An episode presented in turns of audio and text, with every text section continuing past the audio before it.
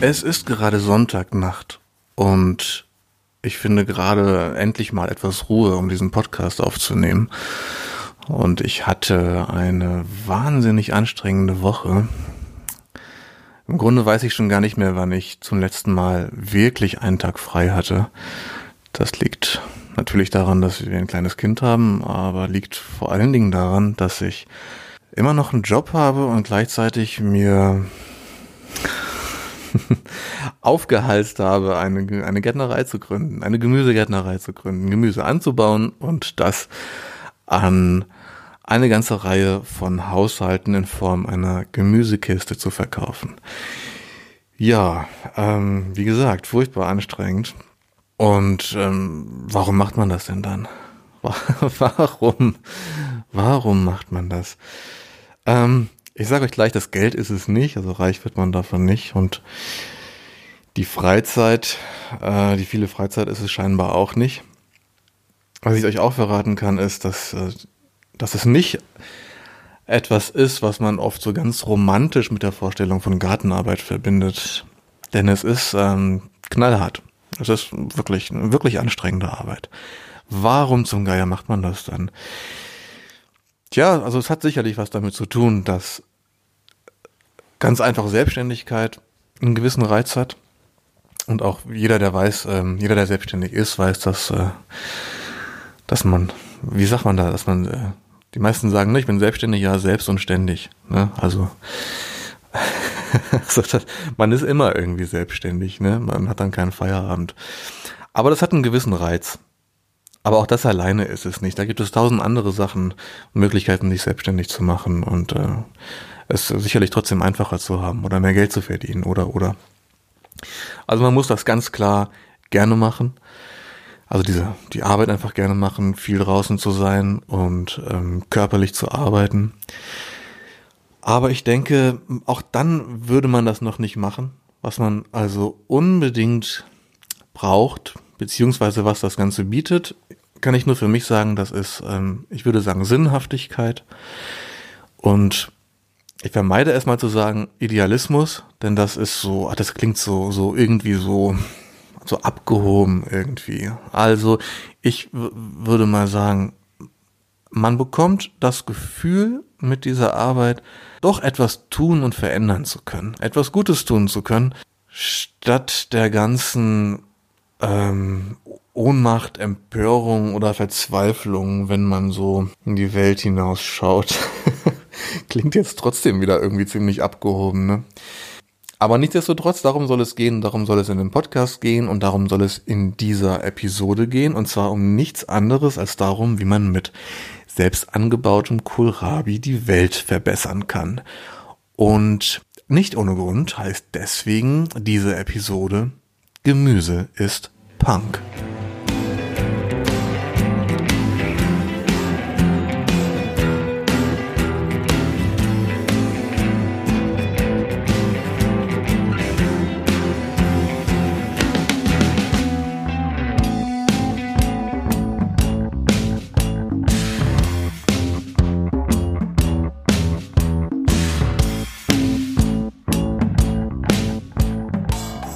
Ich maße mir einfach mal an, ähm, den Begriff Punk zu verwenden, weil ich ja auch gar nicht mehr ganz so jung bin. Also ich bin, bin bald bin fast 40 und habe Anfang der 90er den Punk noch miterlebt, bevor er zum reinen Modezitat verkommen ist.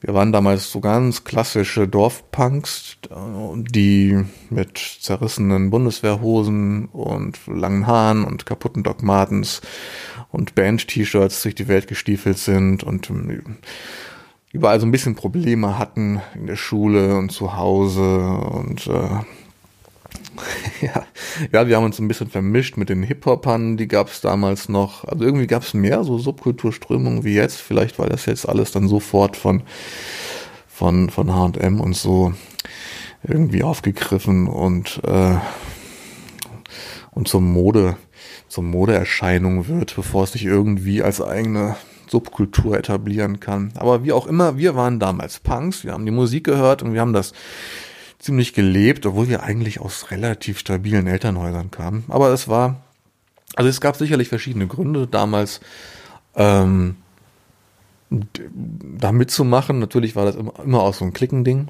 Ähm, und es war ja einfach so eine Teenager-Sozialisationsgeschichte, äh, in der man ja irgendwie versucht, so eine Stellung zu beziehen, seine Position in der Gesellschaft zu finden und so. Und ja, also mit dem, was wir gemacht haben, da waren wir einfach, ähm, sind wir so ein bisschen hervorgestochen, waren ein bisschen was Besonderes und haben das natürlich für uns so kultiviert auch. Insofern ähm, war das erstmal irgendwie auch so eine, in Anführungsstrichen, erklärbare und irgendwie auch normale Teenager-Geschichte. Hat sich bei den meisten von uns aber bis ins hohe Alter dann doch durchgezogen. Und obwohl die meisten von uns jetzt irgendwie ja, immer noch irgendwie die Musik hören und irgendwie tätowiert sind und irgendwie das Punk-Ding nie ganz losgelassen haben, haben wir trotzdem alle Familie und sind, äh, haben unseren Platz im Leben gefunden. Ja, aber ich gehe nochmal ein, ein, eine Kurve zurück und zwar wollte ich da nochmal gerne ansetzen, ähm, um zum heutigen Thema zu finden. Und zwar so die Motivation dafür. Die Motivation war nicht nur dieses Klicken-Teenager-Ding, sondern was uns alle vereint hat, war so eine grundsätzliche Unzufriedenheit und äh, ich hatte den Begriff vorhin schon mal, so eine Empörung, so und irgendwie nicht einverstanden zu sein mit dem, ähm, mit, mit dem gesellschaftlichen Konstrukt, in dem man sich so einfinden soll. Und gerade auf dem Dorf beißt sich das dann halt oft, ne? Ähm, also ein bisschen war das für uns damals halt schon so, wie in den 70ern, als der Punk irgendwie aufkam. Also man wurde da in eine Gesellschaft reingeworfen, die man irgendwie nicht okay fand, also beziehungsweise deren Konventionen und Regeln, Moralvorstellungen und, und irgendwie auch dieser Welt, die, die, die diese Gesellschaft, also die vorhergegangene Generation geschaffen hatte, mit der war man nicht einverstanden und man warf das dieser vorherigen Generation auch vor, warum das so ist und vielleicht auch die Untätigkeit, warum man daran nichts verändert hat oder so wenig getan hat. Also man fand sich eine Welt hineingeworfen, die man irgendwie scheiße fand ähm, und gleichzeitig fand man sich in dieser Welt irgendwie recht, recht hilflos und alleingelassen. Also mit Problemen, die man nicht verursacht hat und die man, für die man selber keine Lösung hatte. All das waren so die Sachen, die in den 70ern schon den Punk hervorgerufen haben, gerade auch als Abgrenzung zu zum Beispiel der Hippie-Bewegung, weil der Punk da klar gesagt hat, also Leute mit, ähm, wir fassen uns alle an die Hände und so, und kultivieren irgendwie den, den Frieden und, äh, und erweitern unser Bewusstsein. Dadurch wird die Welt auch nicht besser. Da war der Punk halt ein ziemlich deutlicher Gegenentwurf. Punk ist grundsätzlich nicht politisch. Klingt jetzt blöd, wenn man damit jetzt auch schnell irgendwas Linkes oder auch Linksradikales verbindet, aber grundsätzlich ist der Punk erst nicht politisch gewesen. Es gab dann auch eben rechte Strömungen im Punk und, und naja, tausend Weiterentwicklungen. Aber grundsätzlich war der Punk immer eine und ich sag's nochmal, irgendwie eine Empörung, eine Empörung und Verzweiflung. Und tja, also was man, was viele mit Punk verbinden, das sind äh, bunt zerrissene Leute in Fußgängerzonen mit Hunden und äh, Dosenbier und lauter Musik, die, äh, die nicht arbeiten wollen. Das ist na, irgendwie so, so eine Konsequenz auch. Ne? Also aus dieser, aus dieser Empörung ist dann oft so eine, so eine Haltung entstanden, so die, die Gesellschaft ist schuld, die Alten sind schuld, äh, also ihr seid schuld daran, dass wir so sind. Äh, und das mündete dann in so einer Totalverweigerung, also in einer kompletten Verweigerungshaltung der aller, aller Konventionen und der Gesellschaft gegenüber. Und die Konsequenz war dann häufig natürlich Hartz IV und teilweise sogar Obdachlosigkeit, ähm, was natürlich auch keine Lösung ist. Ne? Also das, damit macht man sich natürlich auch sehr einfach. Aber genug zu, genug zum Punk an sich. Was meine ich mit Punk? Also, was den Punk für mich kennzeichnet, das ist nicht die Konsequenz als ähm, Totalverweigerung. Das, was dann irgendwann so als Begriff den Punk geprägt hat, ja, No Future. Der Punk hat viel mehr hervorgebracht als nur ähm, No Future Deklaration, sondern was den Punk immer gekennzeichnet hat, das war eine ganz krass extreme Do-it-yourself-Bewegung.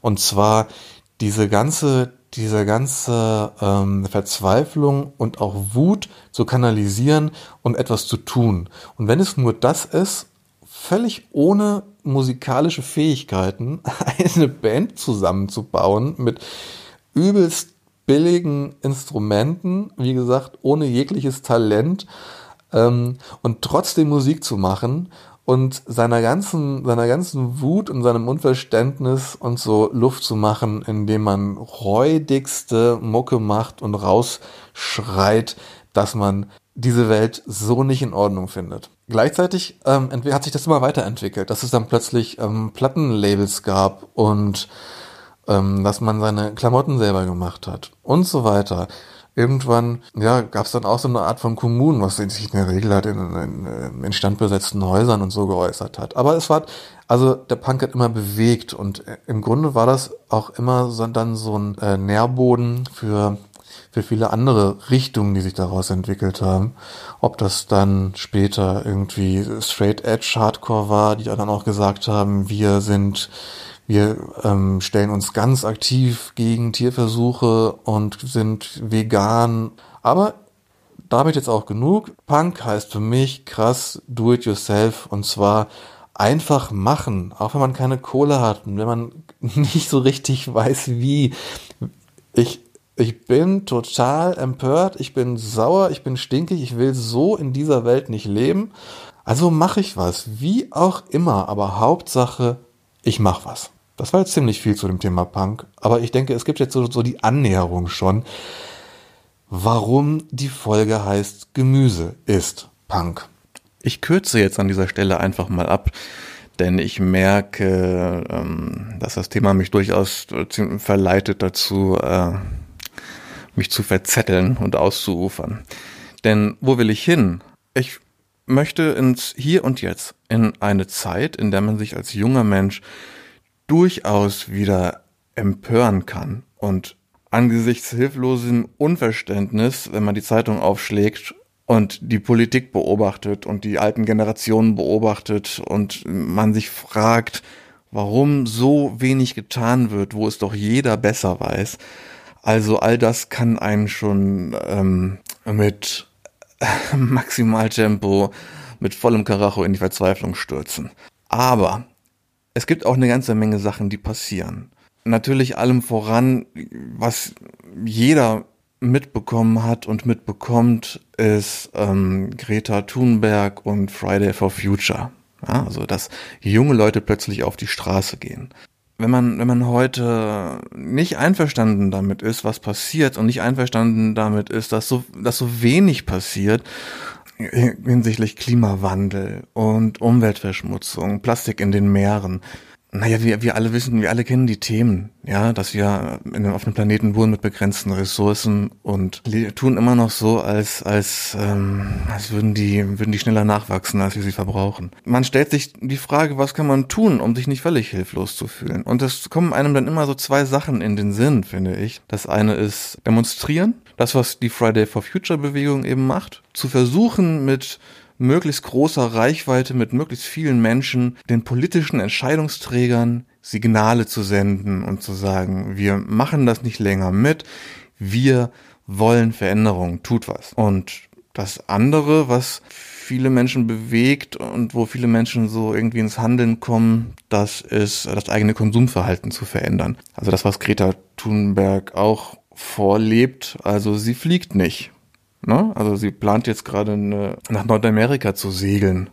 Die coole Socke.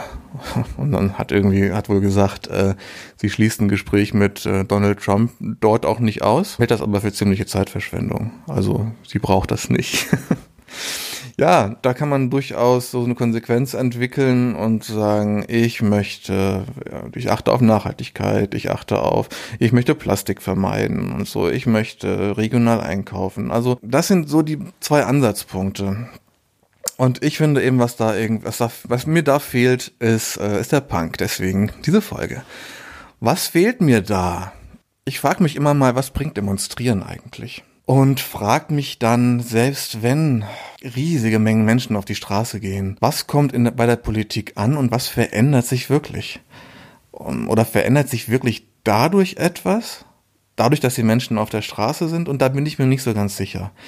Ich glaube, was Demonstrieren immer bringt, ist, dass es Menschen mit, mit ähnlichen Standpunkten, mit äh, gleichen Themen, dass es diese Menschen zusammenbringt.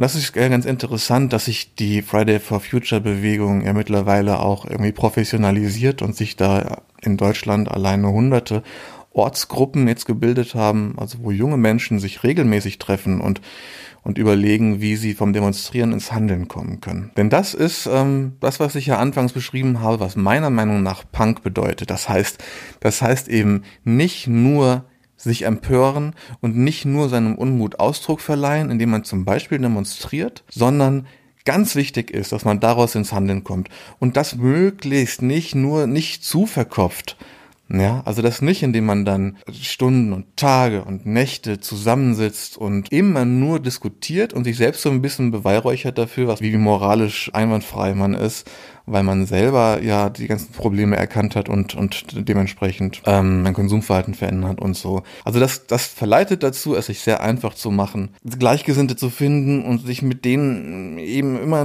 ja darüber auszutauschen, ähm, dass man sich doch sehr, sehr einig darin ist, dass etwas getan werden muss. Es reicht halt aber nicht, die Gesellschaft ist schuld, die Politiker sind schuld, die Eliten sind schuld, die, äh, die Alten sind schuld, sondern ja, was kann man tun? Was können wir tun? Und da kommen wir ganz schnell zu Rob Hopkins und der Transition-Bewegung. Das ist meiner Meinung nach Punk in Reinkultur. Rob Hopkins hat das Buch geschrieben The Power of Just Doing Stuff und da auch deutsche Vorträge zugehalten, die, ja, die heißen auch sowas wie einfach machen oder einfach mal machen oder einfach jetzt machen. Also er hat die Vorträge nicht auf Deutsch gehalten, aber die Vorträge hat er in Deutschland gehalten, unterstützt von Übersetzern und mit deutschen Folien. Da kann man tolle ähm, Videos zuschauen im Internet. Ja, Transition, was heißt ja so viel wie, wie, wie Wandel oder Umwandlung. Und da tut sich in der Welt ja gerade sehr viel. Es gibt auch in Deutschland offiziell anerkannte Transition Städte, Orte. Und da geht es darum, dass Städte, Gemeinden, Regionen versuchen, unabhängig zu werden. Also in irgendeiner Form autark zu werden, ihr Geld wieder zu bündeln in der Region, ihre Arbeit wieder zu konzentrieren auf die Region. Rob Hopkins hat ähm, in einem seiner Vorträge, nachdem er die Bewegung vorgestellt hat und vorgestellt hat, warum es so wichtig ist, sich wieder auf die Region zu konzentrieren und die Region zu stärken, Menschen zusammenzuführen, die eben in, in der unmittelbaren Umgebung, in der sie leben, aktiv werden, hat er angefangen, Beispiele vorzustellen und zunächst mal war ich irgendwie richtig enttäuscht. Also er hat das erste Beispiel, das er in diesem Vortrag vorgestellt hat, das war eine Gruppe von Menschen, die zusammen die sich im Bus kennengelernt haben, weil sie die gemeinsame, eine gemeinsame Busstrecke hatten, ähm, ja, in, in die Stadt zur Arbeit. Und die haben irgendwann angefangen, an den Bushaltestellen, an denen sie, an denen der Bus Halt macht, da kleine Gemüsegärten anzulegen. Sodass man im Grunde an jeder Bushaltestelle kurz rausspringen und sich irgendwas pflücken konnte. Das war, sah total klasse aus und das hat auch ganz viel, für ganz viel Aufmerksamkeit gesorgt. Ich habe dann zum einen, so habe ich überlegt, ob man das dann essen will. So gerade in England an der Bushaltestelle würde ich mich, hätte ich vielleicht Sorge, dass da irgendwie ein Besoffener reingepinkelt hat in die Beete. Oder ich weiß nicht was. Aber ich habe mich gefragt, wie macht das denn die Welt besser, wenn man da die Bushalt, wenn da eine Handvoll Leute die Bushaltestellen umgestaltet? Ja, also die haben einfach mal angefangen zu machen. Das hat Menschen zusammengebracht und das hat Aufmerksamkeit erzeugt. Und das hat wiederum so viele andere Menschen aktiviert und ähm, interessiert, dass damit in der, in der Stadt, in der das gestartet wurde, sich ganz neue Gruppen gefunden haben, die ganz neue Projekte ange angeregt haben.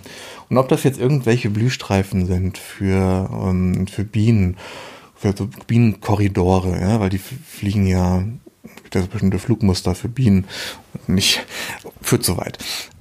Ähm, also all diese Sachen bringen etwas, indem sie Menschen zusammenbringen und Bewusstsein schärfen dafür, wie wichtig es ist, ja, selbst die Veränderung zu sein, die man in der Welt sehen möchte. Selbst die Veränderung im Kleinen zu sein, die man in der Welt im Großen sehen möchte. Ganz am Anfang habe ich gesagt, Punk ist im Grunde nicht politisch.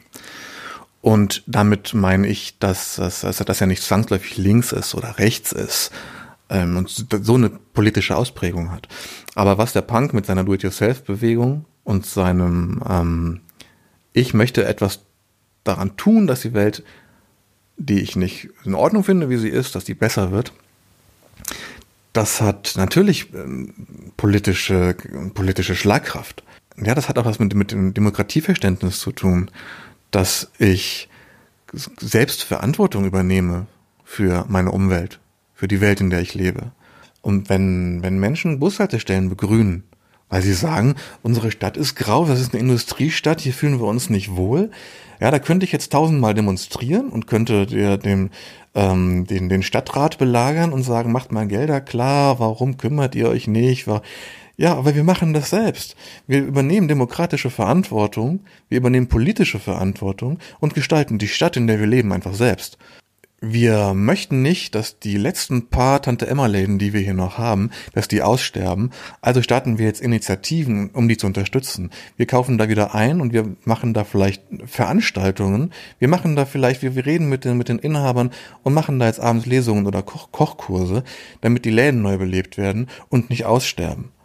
Und wir möchten was tun gegen das Bienen, Bienensterben. Und statt dass wir jetzt ähm, ja, nur demonstrieren und vielleicht irgendwelche Volksbegehren machen, wo, wo wir alle abstimmen, obwohl wir das, äh, wo wir den, den Text des Volksbegehrens gar nicht gelesen haben, pflanzen wir selbst Grünstreifen oder wir begrünen Dächer oder wir machen sowas wie die Prinzessinnengärten. Wir machen irgendwo, nutzen wir brachliegende Flächen, begrünen die, pflanzen da Gemüse an, laden Schulklassen ein und zeigen den Kindern, wie Gemüse eigentlich wächst.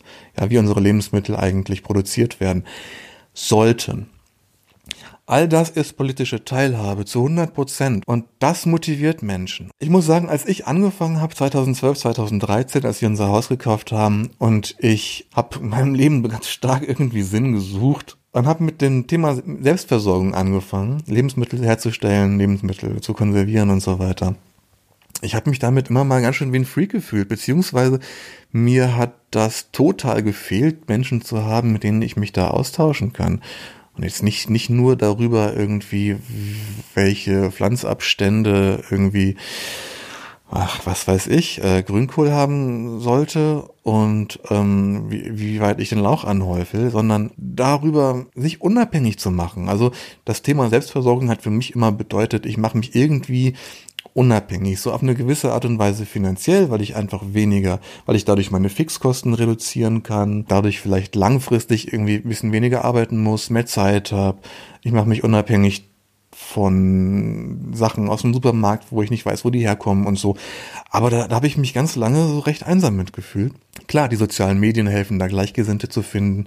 Aber so dieses ganze Thema Nachhaltigkeit, Umweltschutz, Müllvermeidung, das ist mittlerweile so ein großes Ding. Und durch diese Friday for Future Bewegung und durch die so, durch so tolle Initiativen wie essbare Städte, grüne Städte, durch diese ganzen ganzen Transition Sachen fühlt man sich, äh, wenn man sich in so einem Bereich engagiert, plötzlich nicht mehr alleine und auch gar nicht mehr freakig. Und man muss sich auch da nicht mehr vorwerfen lassen, dass das ein Hirngespinst sei man muss sich auch nicht mehr anhören oder selbst so die Frage stellen, was bringt das eigentlich, ja, wenn ich jetzt hier mit zwei, drei Leuten irgendwie versuche, aktiv zu werden. Und da habe ich neulich, habe ich äh, wieder, wieder alte Punkplatten rausgesucht und habe äh, gehört bei, bei der Band Rantanplan, da gibt's das Lied, ähm, wenn die Revolution nicht tanzbar ist, dann sind wir nicht mit dabei. und für mich war das ziemlich, ziemlich beschreibend für das, was mittlerweile so passiert. Also viele Menschen haben Bock, was zu verändern, aber gleichzeitig muss eben so diese, diese Bewegung das Potenzial bieten, sich damit wirklich zu identifizieren. Damit man eben nicht das Gefühl hat, irgendwie so vor sich alleine hin zu wurschteln, weil dann hört man wahrscheinlich bald wieder damit auf, weil man ja, weil man dann, dann, dann doch irgendwann meint, ja, das, was, was soll das denn verändern? Auf jeden Fall, um jetzt zum Gemüse zu kommen, ihr Lieben, ähm, da kulminiert für mich so irgendwie alles. Auf der einen Seite kann ich, wie eben schon angesprochen, selbst bei kleinster Fläche und selbst wenn ich vielleicht nur einen Dachgarten habe oder einen Balkon, also ich kann mir Lebensmittel selbst anpflanzen und dafür braucht es überhaupt nicht viel.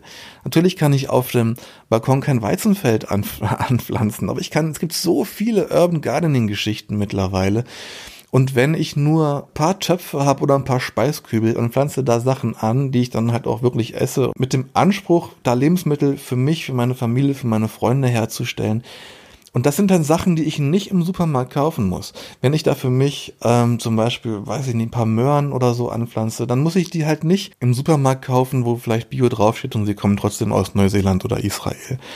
Habe ich mich ein Stück weit unabhängig gemacht. Ich habe der Industrie ein Signal gesendet, weil ich die Sachen nicht gekauft habe. Aber vor allen Dingen habe ich für mich selbst einen ganz großen Gewinn erzielt in, hinsichtlich Selbstständigkeit. Und wenn ich mich dann noch darüber austausche, meine Erfahrungen weitergebe und vielleicht mich mit anderen ver, ver, verbünde, verbrüder und ganz und konspirativ zusammensetze und überlege, wie, wie, wie man vielleicht gemeinsam Lebensmittel anbauen kann, dann hat das schon, dann ist das absolut Punk. Man muss dafür nicht viel wissen. Man kann es einfach mal machen. Und wenn irgendwas schief geht, dann macht man es einfach beim nächsten Mal anders.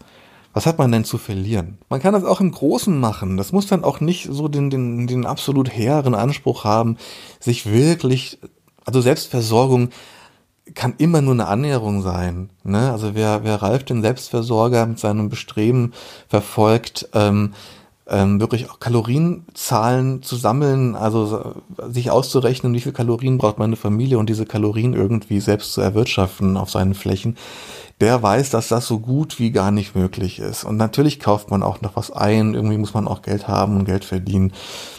Aber diese Annäherung, ne, diese Annäherung an selbst an die Selbstversorgung, das kann ein Stück weit sein, das kann, das kann, das kann ein größeres Ausmaß haben. Und, und alles ist gut. Ne? Man muss sich nicht gleich vornehmen, total autark zu werden, das geht dann garantiert in die Hose. Wie viele Projekte sind gescheitert, wenn man mit viel zu großen Ambitionen gestartet hat? Einfach mal anfangen, Sachen anpflanzen und auch nicht gleich große Flächenpachten kaufen, sondern einfach mal, mal, mal rumfragen, wo gibt's vielleicht Möglichkeiten? So viele Gemeinden haben ähm, alte Stadtgärten oder Gemeindegärten, die brach liegen. Das weiß kaum jemand. Einfach mal bei der Kirche fragen oder bei der Stadt fragen, ob man das nicht vielleicht mit einem mit einem Verein oder mit einer Aktionsgruppe irgendwie wiederbeleben kann. Das zur Selbstversorgung, ja, selbst wenn man all das nicht machen kann, dann kann man eben trotzdem wieder über sein Konsumverhalten da sich politisch emanzipieren und, und eben auch vom, vom Markt emanzipieren und von all den Dingen, mit denen man eben nicht einverstanden ist, indem man sich informiert, wo in der eigenen Region Menschen Lebensmittel produzieren, Gemüse produzieren und das zum Beispiel direkt vermarkten.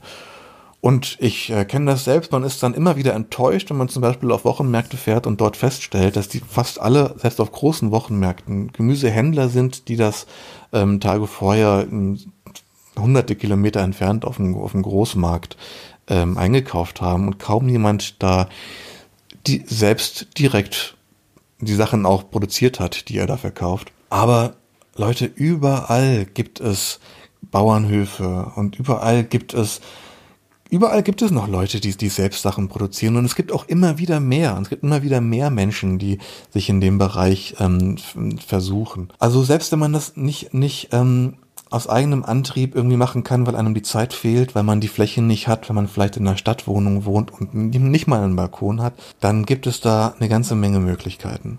Für, für mich ist es tatsächlich so, dass die, das Thema Selbstversorgung das hat mir, das hat mir irgendwie gut getan, mich in einer gewissen Weise selbst zu versorgen. Als ich dann plötzlich einfach zu viele Sachen hatte und ich gemerkt habe, was das für ein tolles Gefühl ist, die Sachen an andere zu verteilen. Ähm, das war für mich eine Wahnsinnsbewegung. Und jetzt eine immer größer werdende Fläche zu bewirtschaften und damit eine ganze Reihe von Haushalten zu versorgen, das, ähm, das ist ein tolles Gefühl. Und Ganz ehrlich, meine Gärtnerei habe ich gestartet aus der Selbstversorgung, die, oder aus meiner, meinen Selbstversorgungsexperimenten heraus und die waren teilweise richtig chaotisch. Das war ja auch immer neben dem Job und ich habe einfach gedacht, ich, ich mache das jetzt. Ich habe halt viele, viele äh, tolle Beispiele gesehen, ähm, wenige, ein paar aus Deutschland, viele aus, aus Amerika und habe gedacht, mein Gott, ja, ich mache das jetzt einfach. Und wie viele Sachen sind da jetzt schiefgegangen? Aber wie viele Sachen haben auch richtig gut geklappt? Und auch wenn ich völlig K.O. bin, dann hab, bin ich ähm, wirklich voller Feuer für die, für die nächste Saison schon und freue mich jetzt schon so auf das nächste Jahr, wenn ich all die Sachen, die ich dieses Jahr gelernt habe, im nächsten Jahr umsetzen kann. Mit all diesem Wissen aus, aus diesem einen Jahr Erfahrung jetzt, das ist ja noch nicht mal rum, also aus, aus einer halben Saison Erfahrung im nächsten Jahr mit, also, also ganz neu nochmal durchstarten kann. Ja, ich habe das gemacht mit kaum Investitionen und mit jetzt nicht wirklich jahrelanger professioneller Erfahrung. Denn was ich gemacht habe, also ich habe meine Erfahrungen gesammelt, aber das äh, habe ich jetzt auch gelernt, das befähigt einen nicht wirklich, das in so einem großen Ausmaß dann plötzlich, äh, also dass das so hoch zu skalieren, dass man plötzlich ähm, 30, 40 Haushalte versorgt. Und ähm, die ganzen Sachen, die sonst noch so dazukommen, ob das ähm, die Gründungsthemen sind oder Rechnungen schreiben oder wie verpacke ich Lebensmittel oder oder das, da hat man ja auch keine Ahnung von. Ich möchte damit einfach zum Ende hin nochmal sagen, wenn man die Welt besser haben will, dann kann man die Welt besser machen.